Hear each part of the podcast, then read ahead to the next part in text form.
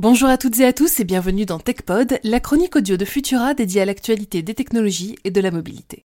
Je suis Emma Hollen et aujourd'hui on va parler de caméras miniatures, mais avant on a un message pour vous.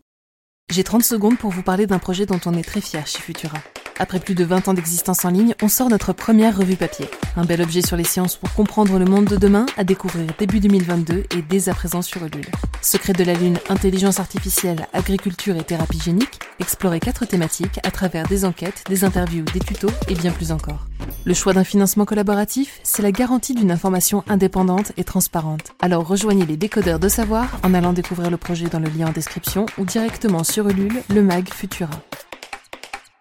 Et oui, plus que 4 jours avant la fin de notre campagne de crowdfunding au moment où j'enregistre. Les deux premiers paliers ont été atteints, mais il en reste encore un autre à franchir pour permettre au Mag d'être diffusé dans les kiosques et les librairies. Alors n'hésitez pas à nous rendre visite sur Ulule.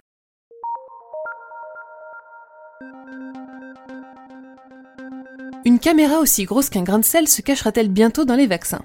D'après les théories anti-vax, les labos auraient concocté un obscur cocktail comportant un peu de tout dans les vaccins ARN contre la Covid. Parmi les éléments les plus cités, il y aurait des nanoparticules de graphène ou encore des nanopuces pour assurer une connectivité 5G à toute épreuve pour mieux contrôler la population.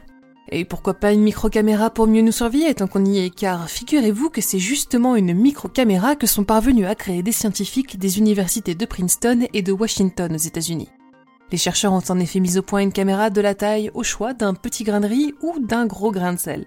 C'est encore trop gros évidemment pour être injecté avec une seringue, mais c'est suffisant pour révolutionner la médecine lorsqu'il s'agit de scruter l'intérieur du corps des patients lors d'endoscopie. Publié dans la revue Nature Communications, l'article présente les détails de leur invention basée sur ce que l'on appelle des métamatériaux. Les chercheurs ont créé une métasurface capable de capter la lumière grâce à 1,6 million de nano-antennes optiques. Chaque petite antenne est chargée de la mission de relever des ondes lumineuses et c'est l'ensemble de ces éléments qui permet de construire une image par voie informatique. Le cliché est même réalisé en couleur puisque chaque nano-antenne dispose d'une géométrie unique afin de relever les différentes longueurs d'onde de la lumière. Enfin, pour assembler les résultats de cette myriade de petits capteurs, l'équipe a recours aux algorithmes dits de déconvolution, un terme employé pour le traitement du signal et notamment des images microscopiques.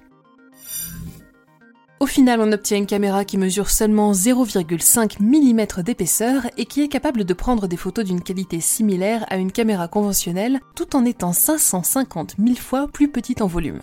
Alors précisons tout de même qu'il ne s'agit pas de la première caméra conçue autour d'une métasurface, mais que la nouveauté réside dans la qualité des images, bien supérieure à celle obtenue lors de précédentes expérimentations. Avec cette découverte, les chercheurs ne comptent d'ailleurs pas s'arrêter là. Ils considèrent que leur invention pourrait servir à bien d'autres choses, et notamment à transformer certaines surfaces en capteurs optiques, mais cette fois-ci hors du corps.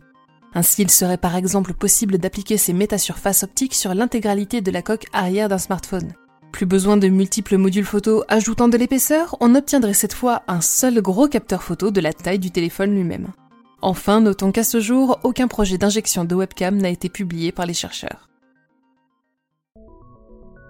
Pour ne rien manquer de l'actualité technologique et scientifique, rendez-vous sur vos apodios préférés pour vous abonner à Fil de Science et pourquoi pas nos autres podcasts. On vous a laissé un lien dans la description pour nous retrouver. Si cet épisode vous a plu, on vous recommande notre précédent numéro de TechPod sur les lunettes connectées de Facebook. Pensez à nous laisser un like et un commentaire sur Tumult ainsi qu'une note sur vos plateformes de diffusion préférées pour nous soutenir et on se retrouve la semaine prochaine pour un nouveau concentré d'actualité technologique. Bonne semaine à tous.